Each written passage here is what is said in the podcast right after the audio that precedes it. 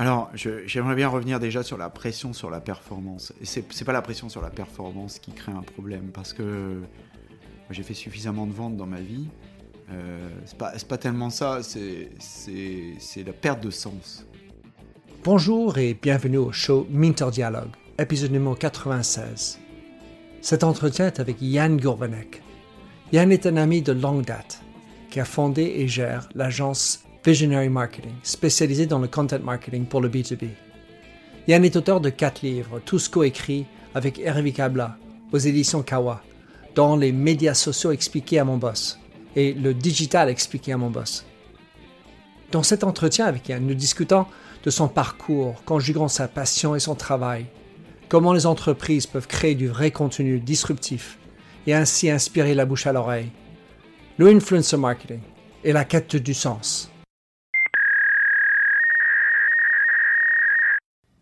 Bonjour et bienvenue sur mon podcast Minter Dialogue en français, où on parle des marques, des nouvelles technologies et comment les entreprises doivent s'adapter à la transformation digitale. Je suis Minter Dial, votre compère pour ce podcast. Vous pourrez trouver les show notes sur mon site minterdial.fr, où vous aurez tous les liens et références cités lors de cet entretien. Plongeons alors dans cette nouvelle émission. Yann Gourvenek. C'est moi. Ça fait longtemps.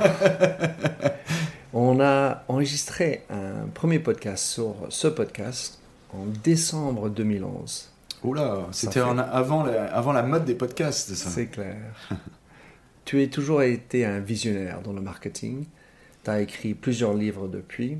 Donc je voudrais que tu te présentes euh, le nouveau Yann Gorvanek. Dis-nous euh, ce que tu fais ces jours-ci. ouais, visionnaire, ça fait un peu, un peu, comment dire, prétentieux, mais enfin, euh, en un sens, euh, comme j'ai créé mon site en 1995, j'ai un peu droit. Euh, alors, ce que je fais ces temps-ci, eh bien, je rentre dans la, on est même à, mi-course de la sixième année, de sixième exercice de mon entreprise, qui s'appelle Visionary Marketing, et ben, en fait je reste euh, fidèle à ce que je fais depuis le début dans, Visionary Marketing. On a notre spécialité, c'est le, content marketing euh, et les stratégies de content marketing en B2B, euh, essentiellement dans la high-tech d'ailleurs, parce que c'est notre, secteur de prédilection, avec un, angle très marqué autour du marketing du bouche à oreille, qui est finalement une discipline assez peu pratiquée en France, mais que j'ai moi connu euh, notamment dans le cadre du socialmedia.org euh, de, de Andy Sarnovitz. Et tu as écrit plusieurs livres, notamment avec Hervé Kabla. Euh, Tous avec Hervé. Voilà. Dis-nous les livres que tu as écrits et, j'aimerais que tu nous dises ce que tu as appris en les écrivant quelque part. Comment tu pourrais résumer hmm. au méta de tout ça? Ouais. alors d'abord les livres qu'on a écrits avec Hervé. Euh, je, passe sur tous ceux auxquels j'ai contribué, mais ceux qu'on a écrits euh, principalement. Euh, donc le, premier, en fait, c'était les médias sociaux expliqués à mon boss. Donc celui-là, on l'a sorti en 2000, 2011, je crois. Hein, c'était le premier de la série. Euh, il revenait sur nos expériences dans, le, comment dire, le tout début de ce qu'on appelait le Web 2.0 à l'époque. Hein. C'était aux éditions Kawa déjà? C'était déjà aux éditions Kawa. C'était notre premier livre aux éditions Kawa. Et puis, euh, qui a été suivi par un deuxième qui est paru euh, petit peu plus tard, en 2013 en fait, qui s'appelle La communication digitale expliquée à mon boss et qui est, qui est d'ailleurs resté notre best-seller. On a vendu plus de 6000. Euh, oui, c'est bien, puisque en, France, on considère qu'un livre euh, d'entreprise, enfin un livre professionnel comme ça, qui se vend à plus de 1000 exemplaires, est déjà un best-seller. Donc là, c'est un, multiple best-seller. Et surtout, ce qui est intéressant, c'est qu'il n'a jamais été disponible dans les librairies. Hmm.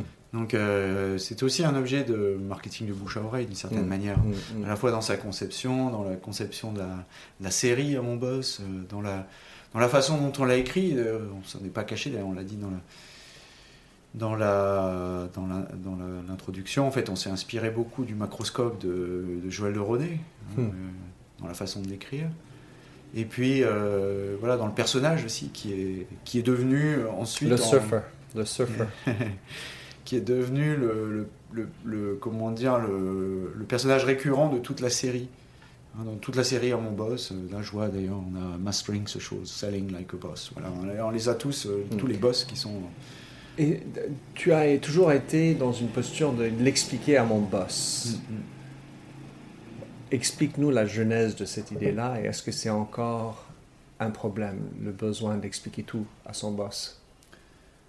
Oui, ça, en fait, c'est un peu le, même principe que, que, expliquer euh, pour, que, que, que, la série pour les nuls, sauf qu'on ne prend pas les gens pour des idiots. Ce qui est d'ailleurs d'autant plus problématique, c'est souvent les, bouquins pour les nuls, quand on les lit et qu'on les comprend pas, du coup, on a vraiment l'impression de faire partie des nuls. Et donc, je trouve qu'il y a quelque chose d'assez méprisant aussi dans le. amusant, mais méprisant. Euh, dans la série euh, À mon boss, en fait, il euh, y a, quelque chose d'un peu, d'un peu amical, un, un clin d'œil.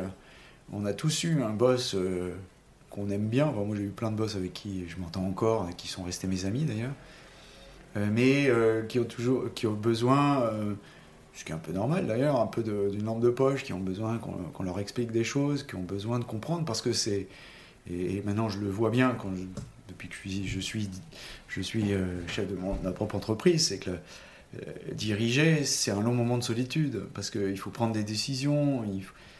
et, ça, je dirais, sans, sans mépriser les boss en question, ils ont besoin de la lampe de poche, ils ont besoin qu'on leur explique des choses. Il y avait quelque chose d'amusant en plus dans le, dans le concept expliqué à mon boss, c'est que en même temps qu'on explique aux autres, euh, on s'explique à soi-même. Hmm. Donc c'est ça qui est intéressant, c'est un peu le principe de, du, du, gars qui va faire qui va essayer de donner des cours et puis qui va s'apercevoir qu'en donnant des cours, en fait, il apprend surtout euh, lui-même. Et justement, Yann, comment, qu'est-ce que tu as appris en écrivant ces, ces livres? Qu'est-ce que tu dirais aujourd'hui à toi-même?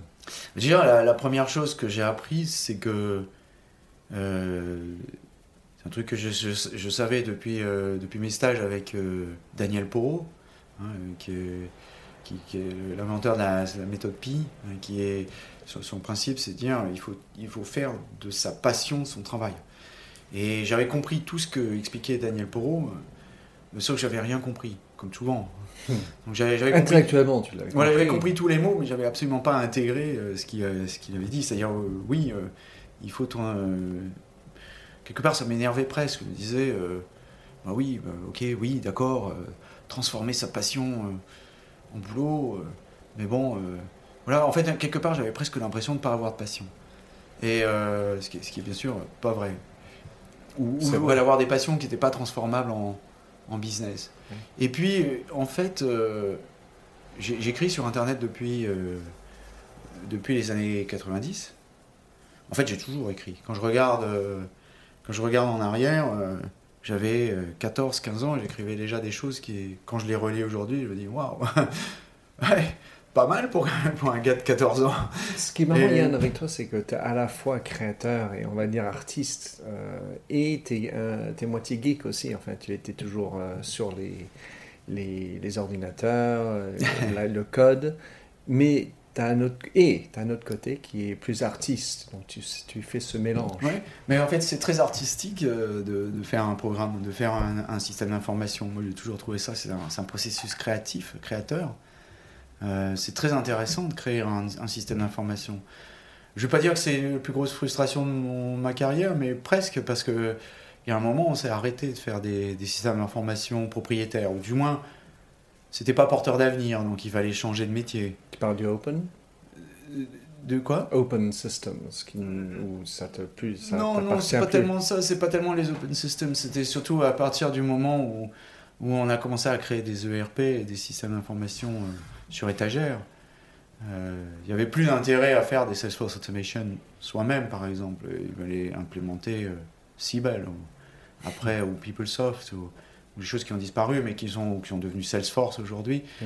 Ça, ça, a beaucoup moins, dire, ça a beaucoup moins d'intérêt que de créer un système d'information de zéro. Ça, c'est véritablement intéressant. créer un système d'information de zéro. Donc oui, il y a un processus créati- créatif et créateur. Et, et dans un livre, il y a ça, il y a, il y a beaucoup de, il y a beaucoup de création, il y a beaucoup de découvertes. Et puis bon, il y a la passion de l'écriture. Ça, les- l'écriture, c'est quelque chose qui est, voilà, que, que j'ai pu en faire mon métier. En fait, je- c'est presque arrivé par hasard. hein. Euh, J'étais là, je me disais, oui, il a raison pour où, il a raison, mais il m'énerve parce que qu'est-ce que je vais faire moi pour transformer Quelle passion euh, j'avais pas à trouver.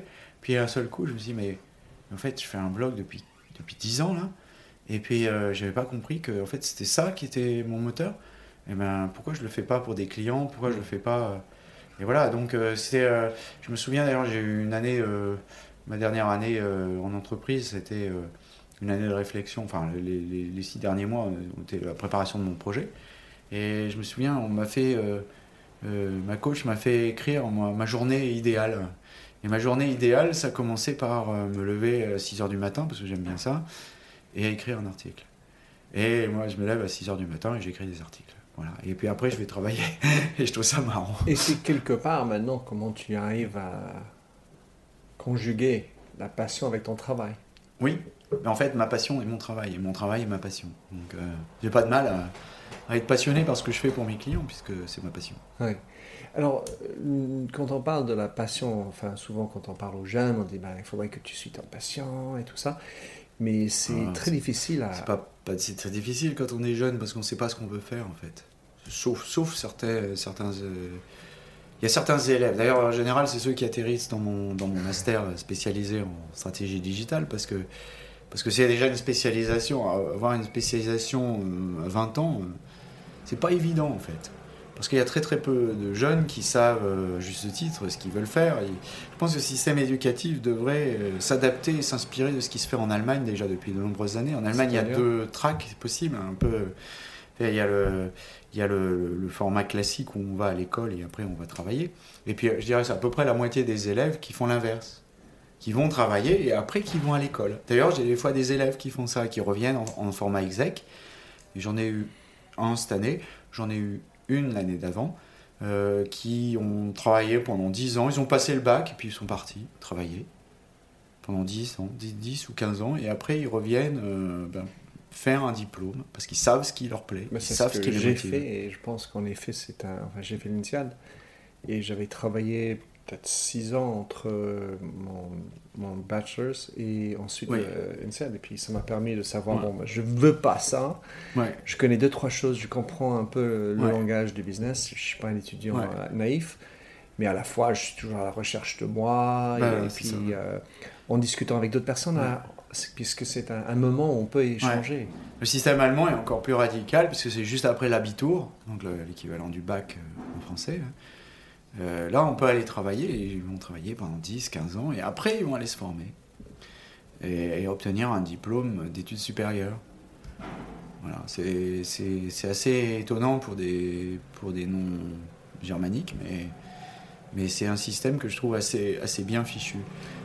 On devrait, on devrait inciter d'ailleurs plus de gens à faire ça. Mais je pense que c'est un risque parce que, comme on, enfin, je il faudrait que pour cela, il faudrait changer la façon dont on embauche les gens. D'ailleurs, hier, il y avait un questionnaire sur, euh, il y avait un questionnaire sur les, recrutements en digital parce qu'il paraît qu'il y a, une pénurie de talents en digital. Bon, alors euh, c'est très étonnant parce que donc il, me, il posait la question est-ce que vous avez des problèmes pour recruter en digital? Ben, je dis non, j'ai pas de problème pour recruter en digital parce que en fait, euh, s'en fout, c'est moi qui leur donne l'information en digital. Moi, ce qui m'intéresse, c'est savoir si- s'ils savent écrire, s'ils savent penser, s'ils savent lire, s'ils savent compter, s'ils connaissent l'alphabet, enfin des choses basiques. Quoi. Et après, le reste, la technique, on va leur apprendre dans le métier. Ils vont apprendre la technique du content marketing, qui de toute façon peut difficilement s'apprendre dans un cours. Euh, on va leur- En fait, euh, on a... je crois qu'il y a... il y a vraiment beaucoup de choses qui peuvent s'apprendre comme ça sur le terrain. Et puis après, aller approfondir dans une école, ça paraît, ça paraît une bonne, euh, une bonne matière. Mais finalement, ce qui va pas, c'est pas tellement le système éducatif, c'est le, le recrutement. C'est comme les, les entreprises. façon de euh, recruter. oui. En fait, on veut recruter des gens qui ont déjà. euh, Enfin, c'est la caricature française euh, par excellence. euh, étudiants, bac plus 12, euh, avec 5 ans d'expérience. Dans ce que je veux. Voilà. Oui, en plus, exactement dans le même secteur, à vendre la même chose et savoir tout faire. Et bien entendu, on ne trouve jamais des gens comme ça. C'est ridicule. Mais quelque part, au final, on- à partir du moment où ils savent écrire et lire, on va dire, comme tu disais, mais c'est plus une question d'état d'esprit. Oui, c'est ce qu'il faut surtout, c'est avoir les capacités, la capacité à apprendre. Moi, ce que je regarde surtout, c'est la, souplesse. C'est la, souplesse qui est importante. La capacité à engranger de nouvelles, connaissances. Et les nouvelles connaissances, c'est sur le terrain qu'on va les acquérir. Je sais pas, on a, essayé d'ailleurs vainement de, m'enseigner euh, beaucoup de choses re- relatives aux mathématiques, qui sont une vénérable discipline, mais à laquelle malheureusement je suis, pour laquelle je suis complètement hermétique. Euh, voilà, on n'y peut rien, c'est comme ça, c'est ainsi. Euh, j'ai brûlé, c'est pas bien, mais je l'ai fait quand même. J'ai brûlé mes cours le dernier jour du bac. Euh, Tu étais tout fier, j'imagine. ah oui, euh, je jamais plus je ne regarderai ça et je dois reconnaître aujourd'hui que jamais plus je n'ai regardé ça. J'en ai jamais eu besoin. Et voire même pire, j'ai même réussi à me faire traiter de fucking methodologist Mm. parce que je faisais euh, parce que je Excuse montrais des, des- excuse forget my French. ouais. Euh, c'est ce que j'avais j'avais fait des des, des moyens je sais plus j'ai parlé d'écart-types ou un truc comme ça. Mm. Tu vois, j'arrivais même à impressionner des gens avec des écart-types. C'est quand même impressionnant, non? Donc Yann, aujourd'hui, le, le visionary marketing, euh, content marketing, notamment pour B2B, si on regarde vers, enfin si on est dans le B2B, comment est-ce qu'on devrait faire pour que notre marketing fonctionne mieux? Parce que je constate, Hmm. certainement comme toi, qu'il y a un- une fatigue dans, dans, les, dans les yeux des gens, mais il y a aussi une fatigue évidemment dans les moyens et l'efficacité des moyens dont on a parlé depuis quelques années.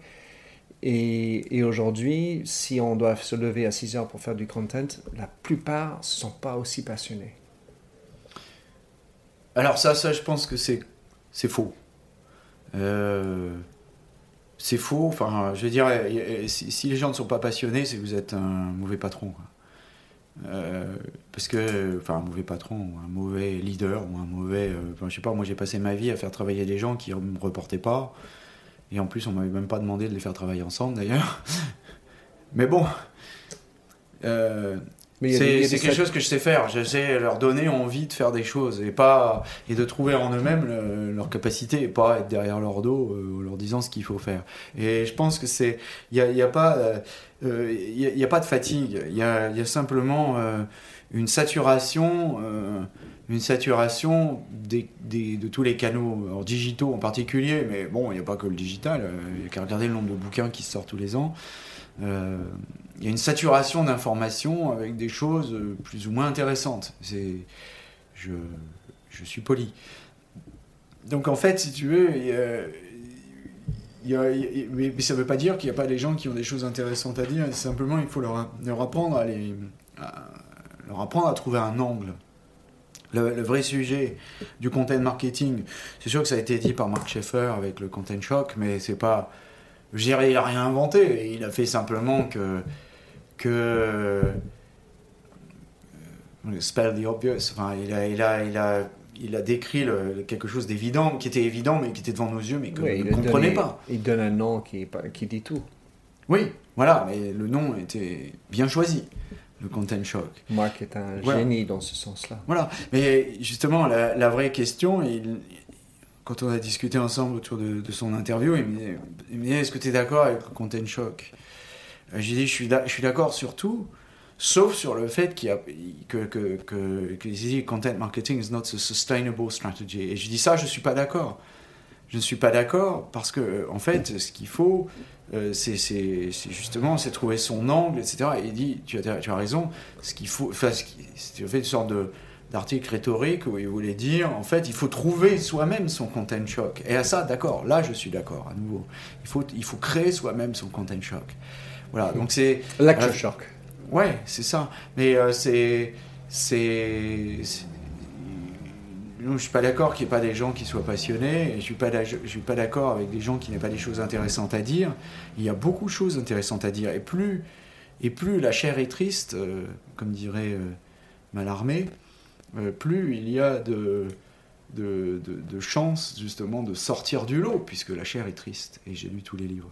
Si je parle de ce genre de désenchantement, c'est des statistiques que j'ai pour euh, les pays anglo-saxons où, ils vont dire que 70% des, des, employés sont désengagés de leur bureau, de leur travail. Ah Il y a une féroce augmentation de niveau de dépression euh, parmi les exécutifs dans les pays anglo-saxons sur les études. Et, et, euh, et donc, euh, et puis un sentiment que chaque jour est court et qu'on va, on, va dans le mur bientôt parce qu'il y a une telle pression sur la performance. Donc, quels sont tes conseils, Yann, pour une, enfin, des, des marketeurs qui sont en train de chercher la bonne stratégie pour leur content, notamment dans le B2B alors, j'aimerais bien revenir déjà sur la pression sur la performance. C'est, n'est pas la pression sur la performance qui crée un problème, parce que j'ai fait suffisamment de ventes dans ma vie. Euh, c'est pas, pas tellement ça, c'est, la perte de sens qui crée une pression. Et d'ailleurs, la perte de sens, elle peut s'exercer avec un, trop plein de pression ou un, ou, un manque de pression.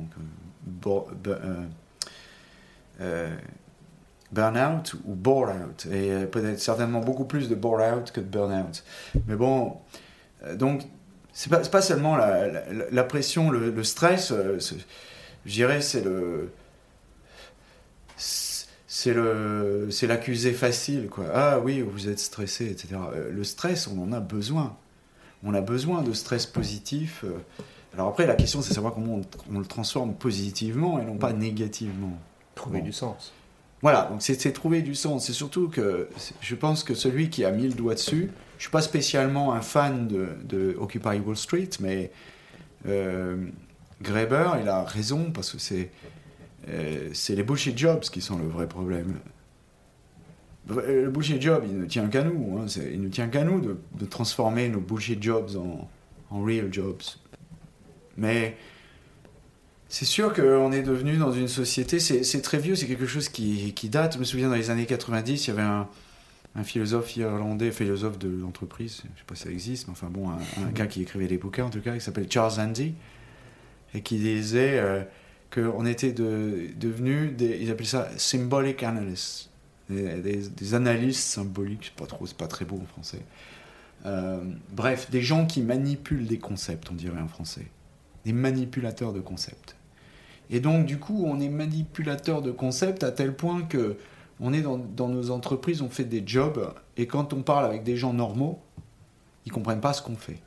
Le problème, c'est que celui qui fait un boulot qui n'est pas capable de l'expliquer, il gagne beaucoup d'argent, et celui qui fait un boulot qui est, et qui est capable de l'expliquer, il est remplacé par un robot. Et c'est ça, et c'est ça le problème, le problème de la, euh, le problème d'aujourd'hui. Et c'est ce qui explique d'ailleurs pourquoi il y a tant de jeunes qui arrêtent euh, avec bardé de diplômes, ils ont euh, X, INSEAD ou je sais pas quoi, puis d'un seul coup, poum, on les voit, ils sont en train de faire un restaurant hmm. où ils plaquent tout et ils vont, ils, deviennent agriculteurs bio dans l'Ariège. Hmm. Et c'est normal parce que ça a un sens. C'est peut-être pas payé, mais ça a un sens. Et c'est ça le le souci de la, société d'aujourd'hui. Des gens qui sont très très payés, mais qui savent plus pourquoi ils sont payés. Et à la limite, plus, et c'est très bien décrit dans le bouquin de David Graeber, qui, plus, plus ils font un truc qui est insensé et, absurde, et plus ils sont payés. Parce que plus on comprend, robot et plus c'est remplaçable. Moins on comprend, et moins c'est remplaçable. Mm. Donc c'est ça le vrai souci de, de la société d'aujourd'hui et des, et des, des, et des grandes comment dire, euh, des grandes bureaucraties qui sont devenues les, sociétés, les grandes sociétés, qui sont pas, pas d'ailleurs seulement un problème de grandes sociétés, hein, on a ça aussi dans les petites, c'est ce problème de sens. C'est un, vrai problème, un, vrai problème de société, en fait. Les, sociétés occidentales, c'est un problème économique. Les sociétés occidentales se sont désindustrialisées, je sais qu'il y a encore des gouvernements, il y en a un ici d'ailleurs qui croit que l'avenir de la France passe par l'industrie.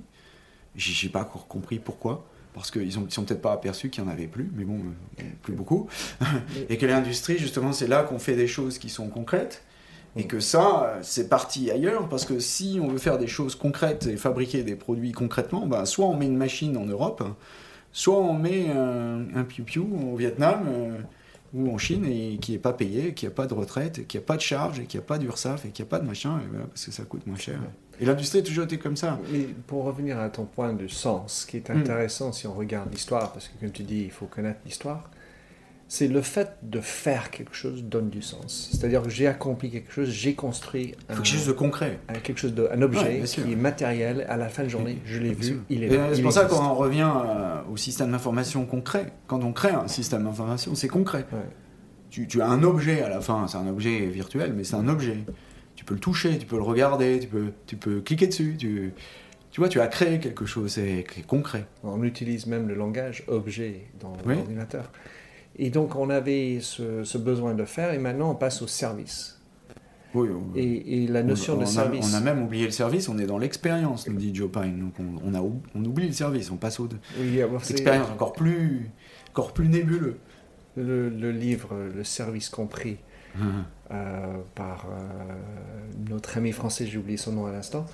Euh, et, donc, ça, c'est plus difficile de sentir peut-être quelque chose de noble et, mhm. et, qui a du sens dans un service aux autres. Enfin, quelque part, c'est un peu ce qui, qui, rend le service difficile pour trouver son sens. Alors, pour revenir concrètement à l'idée de driver son marketing aujourd'hui, mhm. que tu sois en petite entreprise, grande entreprise, ou peut-être comment tu veux distinguer, quelles astuces tu pourrais donner à quelqu'un qui dit putain j'ai besoin de faire un bon marketing aujourd'hui devrais-je chercher un influenceur? Devrais-je je me commencer à faire un blog ah. euh, être sur Twitter tous ces trucs là où est-ce que j'en suis? Ça cette histoire de l'influenceur euh, c'est toujours pareil en fait euh, les, les, marketeurs ont toujours enfin comme il y, a un, gap, surtout en B2B en fait, euh, le, content marketing est devenu central. C'est devenu un des, un des items les plus importants de, en termes d'investissement. On investit énormément en technologie. Hein. c'est 30% du, budget d'un marketeur maintenant est en technologie. Donc, euh, est-ce que c'est vraiment d'ailleurs utile? On peut se poser la question, mais c'est tout bêtement toujours la même chose. Il y a, un gap, a donc on croit qu'on va pouvoir le remplacer par de la technologie. Alors la technologie est, une des réponses, mais bon, pas forcément la seule. Et donc du coup, euh, les marketeurs en B2B se tournent vers le content marketing parce que parce que c'est un peu naturel pour eux. En fait, contrairement à ce qu'on croit, c'est le B2B qui est le plus mûr pour le pour le content marketing. C'est lui aussi qui l'a euh, internalisé le plus rapidement. On, commence à voir ça. Les agences euh, les, grandes agences commencent à, souffrir un peu parce que justement il y a une internalisation des fonctions communication à l'intérieur des entreprises. Parce que quelque part c'est le fond du business, c'est la, bah, connaissance d'un endroit spécialisé. Et c'est difficile de déléguer ça à une agence. Alors euh, oui, enfin dans, en B2C c'est quelque chose qu'ils viennent de découvrir, euh, mais en B2B c'est quelque chose de naturel pour pour une simple raison c'est que l'expertise, elle est en général dans le, le cœur de l'entreprise. Et quand on veut parler de... Donc on, est dans une démarche de, de, content marketing, on parle moins du produit que de ce qui est périphérique de ce produit, euh, la, vision, l'expertise, euh, les explications. Enfin bon, on, on, crée des contenus qui sont périphériques parce que c'est ça qui va aider à faire de l'account-based marketing, d'aller d'aller vendre dans les comptes, d'aller d'aller amener des, des, contenus qui sont personnalisés ou qui sont pertinents de certaines douleurs clients, etc. Donc ça, c'est quelque chose qui est très très bien compris en B2B. Enfin, assez bien compris. Euh, dans, dans le, je dirais dans l'industrie euh, high-tech, c'est même très très bien compris. Après, ils sont pas toujours. Euh, c'est là qu'on a, il y, a un gap. Déjà souvent, ils savent pas comment faire. Ils, ont, ils sont nubilés par la production de contenu sont pas toujours suffisamment euh, conscients du fait que les meilleurs producteurs de contenu, ils ont autour d'eux. Donc il faut, faut internaliser, il y a, euh, de l'expertise à l'intérieur, mais comment, ça, je comment tu fais pour sortir Je l'ai toujours dit, il faut internaliser au moins une grosse partie et se faire accompagner là où on a des gaps. Mais... D'accord, mais alors il y a le choc comme on disait tout à l'heure, il y en a beaucoup, Oui. même dans le B2B. Comment Oui. je fais pour euh, fort bien et, et sortir, avoir euh, un, un truc qui a, où il y a, au bout du compte, même si on ne veut peut-être pas le lier tout de suite, un ROI Ah, pff. ouais, ok, on va le mettre, de- on va le mettre de côté celui-là. Il n'y a, a pas de ROI sur le content marketing, donc celui-là, on va le mettre à, on va le mettre à, à gauche. C'est parce que déjà ça de régler. Oui, parce que ça, c'est, je dirais, euh, c'est, enfin, il y a un, il y a un ROI en même temps qui est énorme. C'est-à-dire que c'est, si j'ai pas ça, je peux pas aller voir un client et lui raconter des histoires. Donc, si je peux pas lui raconter des histoires, je peux rien lui vendre. Enfin, c'est, un moyen pour mettre un pied dans la porte et c'est le moyen le plus efficace. Voilà, donc il y a un ROI qui est énorme et en même temps, il est très difficile à calculer. C'est comme Gary Vaynerchuk il disait souvent, euh, ben, si tu veux un ROI, donne-moi le ROI de ta maman.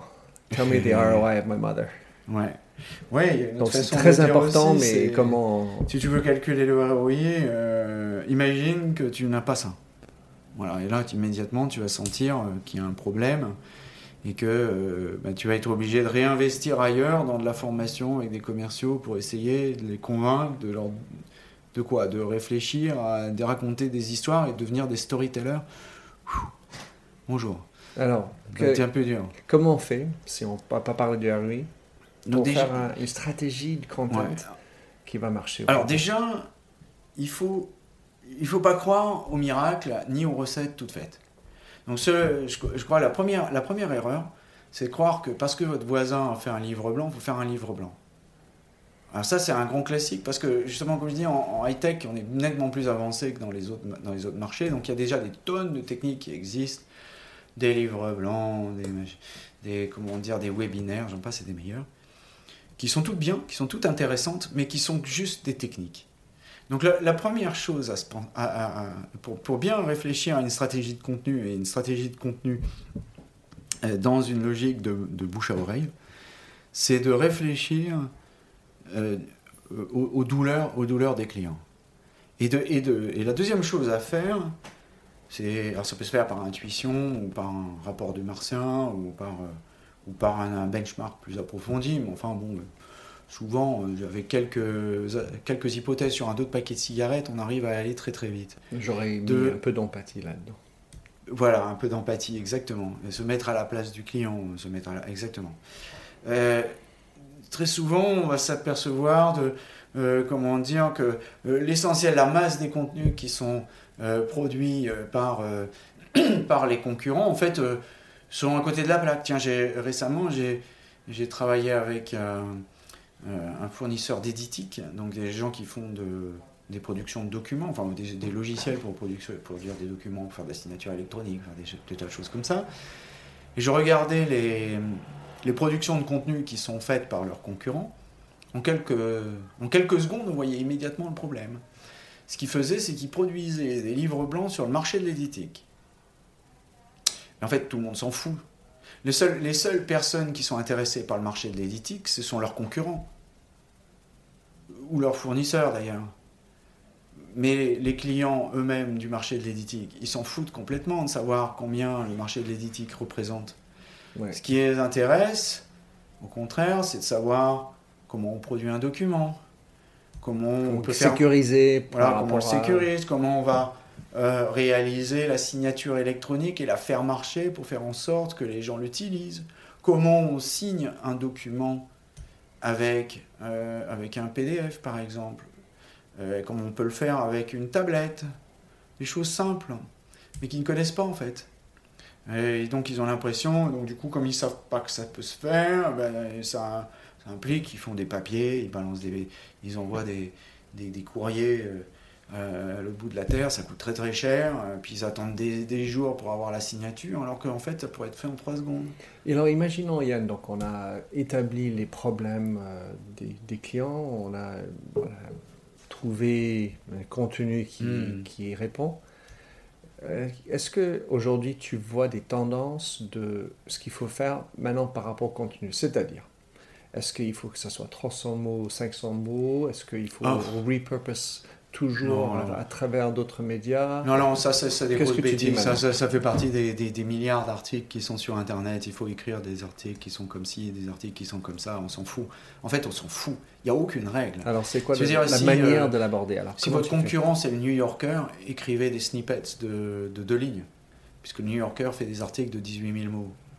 Mais si votre concurrent euh, fait des articles de, de, de, de- de 300 lignes, euh, de, de deux lignes, faites des articles de 300 lignes. Enfin, faites des choses qui sont Si lui différentes gauche, des autres. toi tu vas à droite.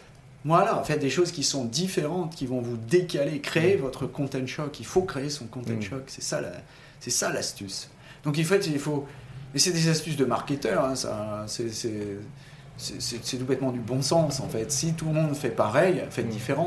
Donc tu es d'accord que best practices c'est un non-sens? Oui, bien sûr, parce que si tu suis les best practices, tout le monde va faire, va faire pareil. Les influents, donc dans le B2B, c'est quand même important. Enfin, il y a- il y, a des gens qui sont des key opinion leaders et tout. Quelle est ta, ta vision de, la, de cette notion d'influent? Est-ce que c'est quelque chose qui a un sens? Et, et comment bien le faire? Si quelqu'un voulait t'attraper, toi, Yann, en tant qu'influent dans ce milieu, comment il va faire pour, euh, pour t'avoir Qu'il fasse un gros chèque. Non. Euh, non, je pense. euh, Et si tu donnais un tableau pour aquarelle Ouais, ça c'est effectivement. Euh, les, les- les influenceurs, c'est un. Bon, c'est pour moi qui vais dire que c'est pas important. C'est important.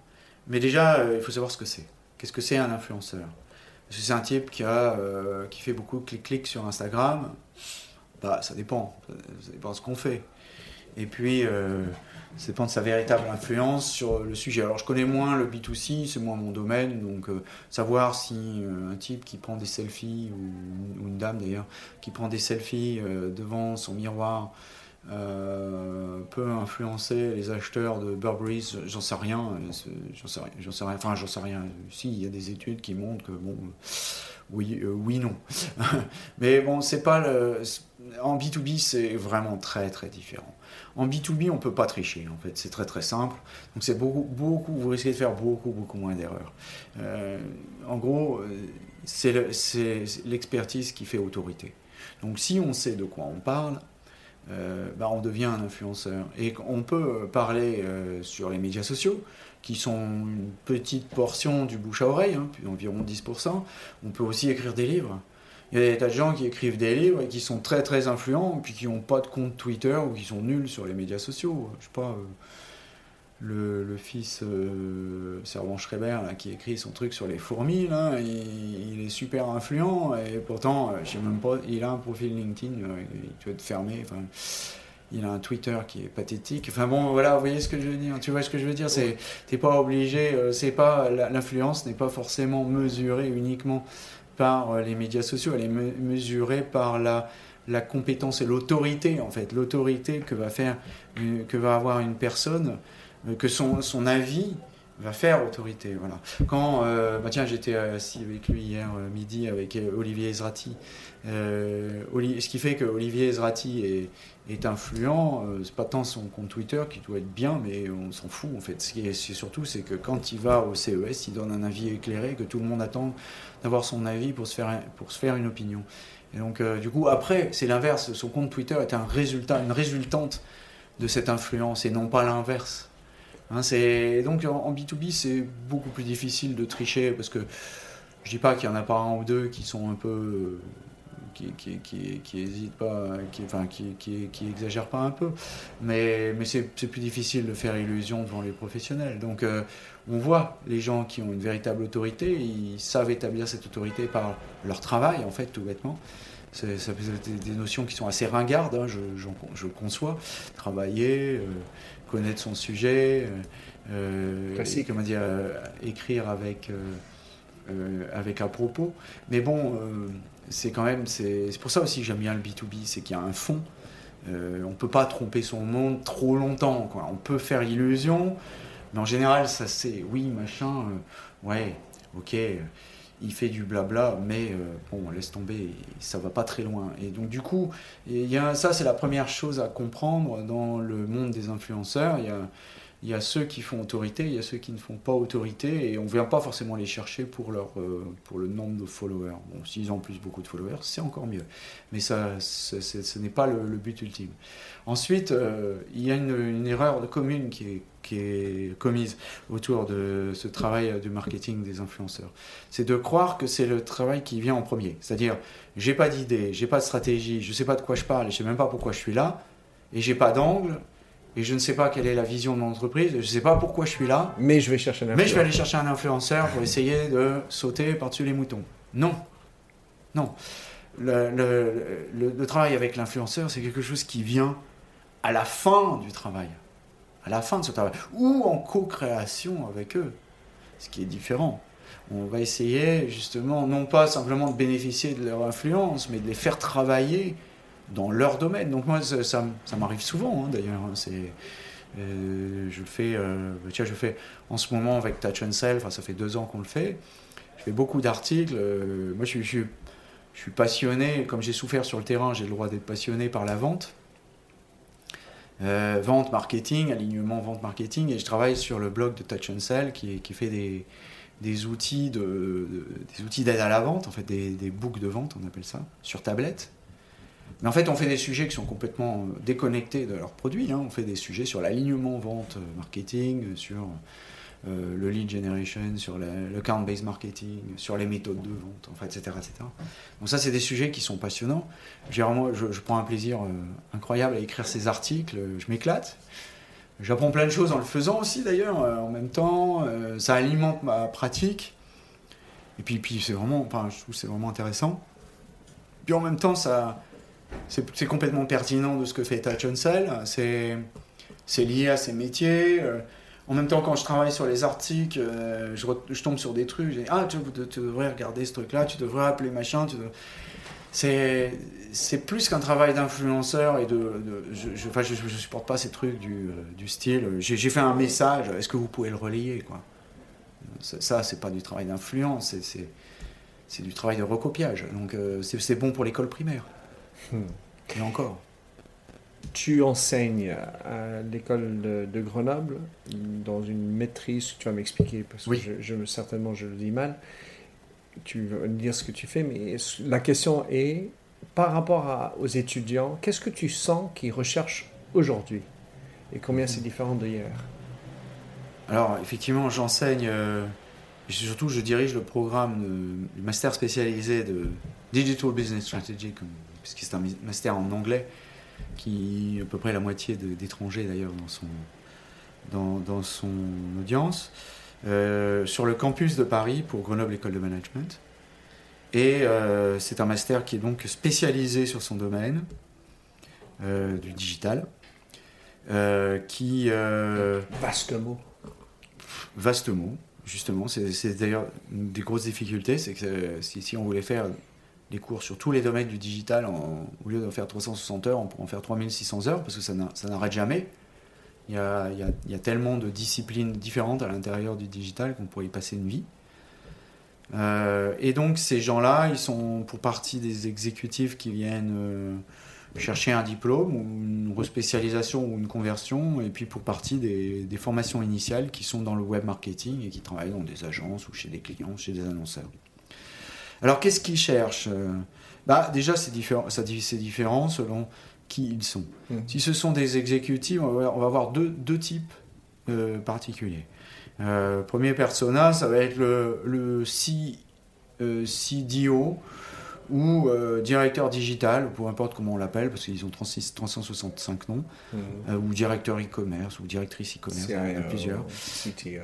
Voilà, euh, non, pas CTO, ça c'est plus rare qu'on ait des CTO, parce que c'est plutôt un track marketing stratégique, donc c'est plutôt des gens qui sont des côté CDO ou côté direction digitale, un peu comme moi je l'ai fait pendant 15 ans. Mhm. donc ils viennent, ces gens-là, ils viennent, ils ont déjà l'expérience digitale puisqu'ils la pratiquent dans l'entreprise. Hein, j'ai eu le CDO de KCIS, la Chambre de compensation de crédit agricole, j'ai eu une directrice e-commerce d'IC Miyake. Euh, j'en ai eu plein des comme ça euh, qui sont euh, déjà bien capés et qui viennent prendre un coup de tampon ils viennent, comment dire, valider leur acquis professionnel. C'est d'ailleurs, ça s'appelle comme ça, une validation des acquis professionnels. Euh, dans, un cours qui, qui permet donc de, bah de, marquer le coup par rapport à leur employé. Et puis surtout, en général, c'est ce qui permet de leur donner un coude à leur carrière, et de, un coude vers le haut, en principe, euh, pour prendre plus de responsabilités et, monter en grade. Donc en général, c'est des gens qui ont 35-40 ans qui arrivent au moment où ça accélère un peu. Euh, puis on a également les gens qui sont en reconversion. Euh, je vais dire de façon un peu, un peu caricaturale, un peu la crise de 40 ans, si tu veux. Euh, qui peut d'ailleurs arriver un peu plus tôt, parce qu'on a la perte de sens dont on a parlé tout à l'heure, et cette perte de sens, elle pèse. Donc euh, souvent, des, des, c'est plus intéressant, des execs qui viennent, euh, qui changent complètement de métier, et qui, qui, vont basculer vers le digital, et qui cherchent une formation qui va leur permettre de, de planter un bâton et de changer de direction, un peu comme au ski. Euh, et ça, c'est intéressant parce que justement, c'est des changements qui sont, sont pas toujours faciles à, à négocier. Donc, je, je, les aide aussi, je, je, les épaule, je les conseille. Parce que c'est pas de changer du ski au snowboard. Non, non. C'est assez difficile en fait. Ça demande, ça, ça, demande une stratégie personnelle de, de, positionnement qui est pas simple. Donc, euh, ça, euh, c'est un deuxième persona.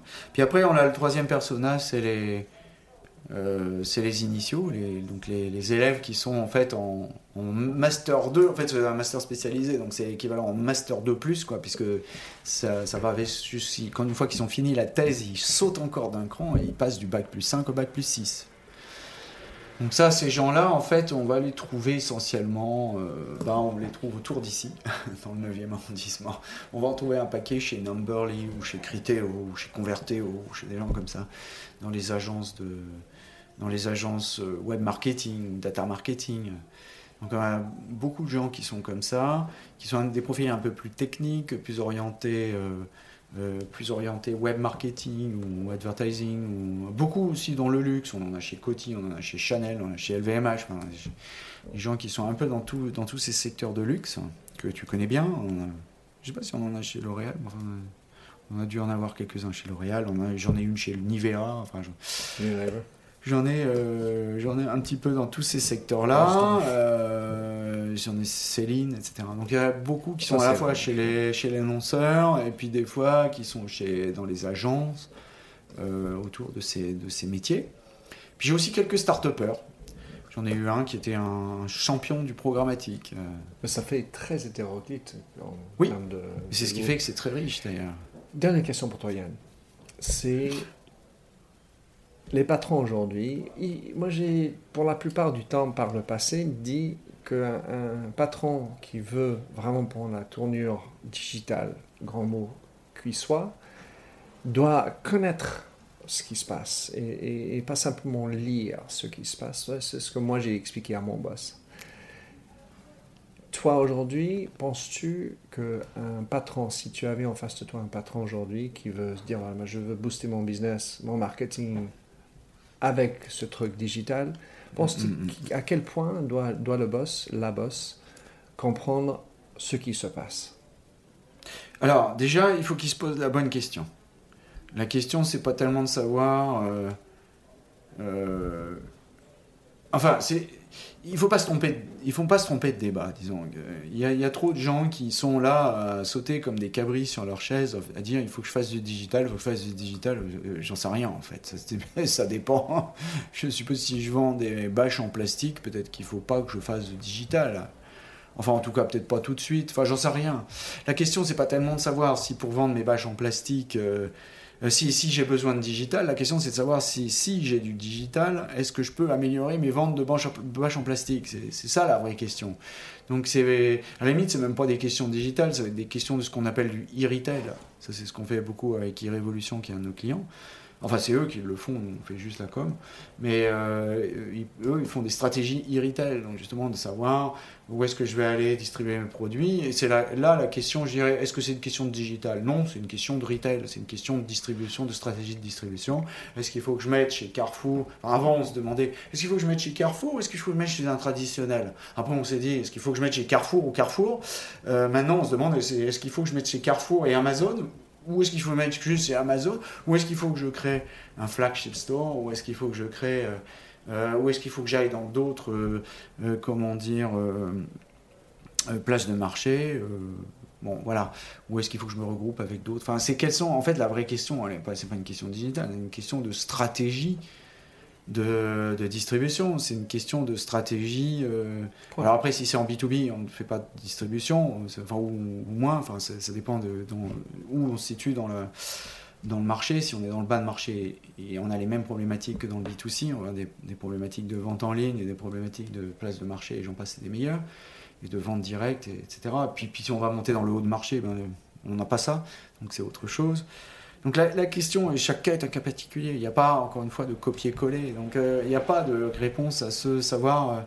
la question, c'est pas tellement de savoir si euh, euh, je dois devenir un pro du digital. La question, c'est de savoir si ça va m'aider et de toujours d'aller chercher les bonnes personnes. Parce que bon, euh, c'est pas, on va pas demander à un patron de devenir, un, je veux dire, un programmeur. J'ai vu ça une fois. J'ai vu un patron de banque. C'était quelqu'un, être sa, sa responsable de la com, une grande banque, hein, une des plus grandes banques du monde euh, qui, met euh, dans, LinkedIn, ça y est, monsieur XXX, PDG de la banque gna gna, euh, vient de produire sa première ligne de code PHP. La banque gna gna est enfin digitalisée. Bah non, en fait. D'abord, elle n'est pas digitalisée parce que l'expérience client est toujours aussi mauvaise. Et deuxièmement, euh, le patron X euh, n'a absolument rien à foutre de PHP. Euh, qui est-ce qui se préoccupe de savoir s'il faut développer en PHP C'est il y a une sorte de, de vulgate aujourd'hui qui veut que tout le monde apprenne à coder. Non, il faut apprendre à décoder, c'est pas pareil. Génial. Yann, comment est-ce que quelqu'un peut te suivre ou te contacter? Quels sont les meilleurs moyens? Ou de lire ce que tu écris? Just Google my name. Yann Gourvenac, j'écrirai tout ça dans les show notes avec deux N. Voilà. Euh, et, et puis évidemment, je mettrai euh, tous les liens nécessaires. Je te remercie Yann de- d'avoir partagé, on va dire, c'était expliqué à Minter Dial. Merci, merci Minter. Merci de nous avoir écoutés sur Minter Dialogue en français. Vous trouverez tous les liens et références cités lors de cet entretien sur mon site minterdial.fr.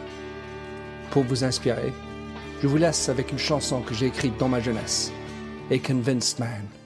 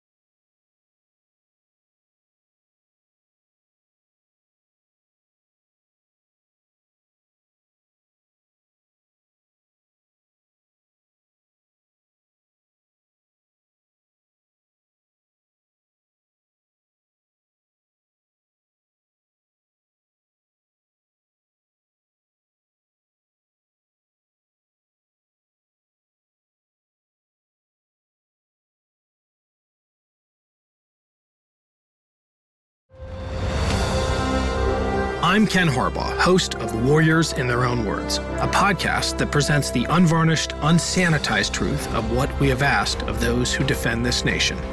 As a country, we need these stories more than ever. Stories from Americans who have borne the battle, including 30 year old remastered interviews with veterans from World War I recounting their time in the trenches of Europe and with veterans from World War II, Korea, Vietnam, and from our most recent conflicts in Iraq, Afghanistan, and other battlefields Americans may never have heard of. Hear their stories by listening to Warriors in Their Own Words wherever you find podcasts.